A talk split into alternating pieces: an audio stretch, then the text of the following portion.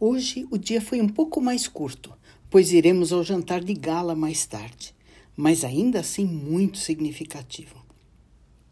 Com foco em questões mais humanitárias e as suas interfaces com a integridade científica.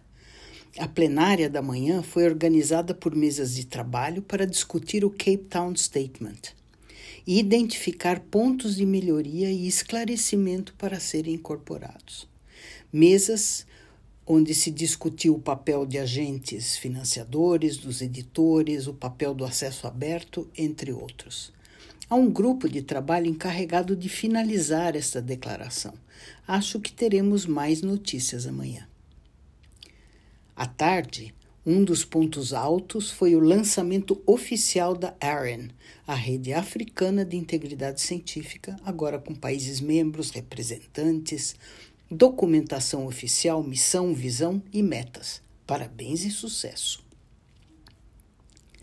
Assistimos também a Nicholas Stanek Lecture, conferência magna dada em honra de um dos dois fundadores da Organização Mundial de Integridade Científica, WCRI. A convidada foi a professora Tulizile Madonsela, com o título instigante What Can Ubuntu Contribute to Research Integrity in an Unequal World? Tuli, como a chamam, tem um currículo extenso e impressionante.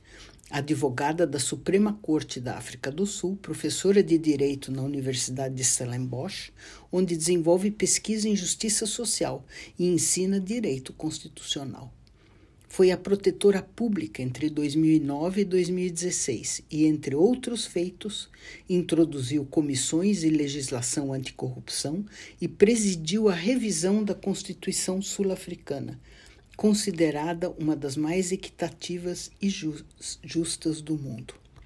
Foi nomeada uma das 100 mulheres mais influentes do mundo e tem recebido inúmeras honrarias e prêmios, incluindo até a Legião de Honra Francesa.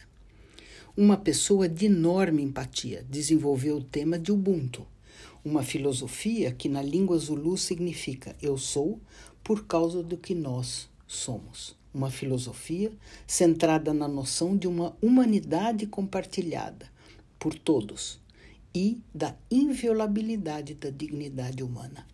Desenvolveu essas noções aplicadas à integridade científica no mundo desigual. Uma linda conferência. Até o Gustavo Oliveira foi lembrado e ela contou que foi conversar com ele. Não sei se vocês sabem, mas este brasileiro, radicado na África do Sul, junto com a sua equipe, foi que sequenciou a variante Omicron e a comunicou ao mundo. Na semana passada, ele foi incluído também na lista das 100 pessoas mais influentes do ano. Em té.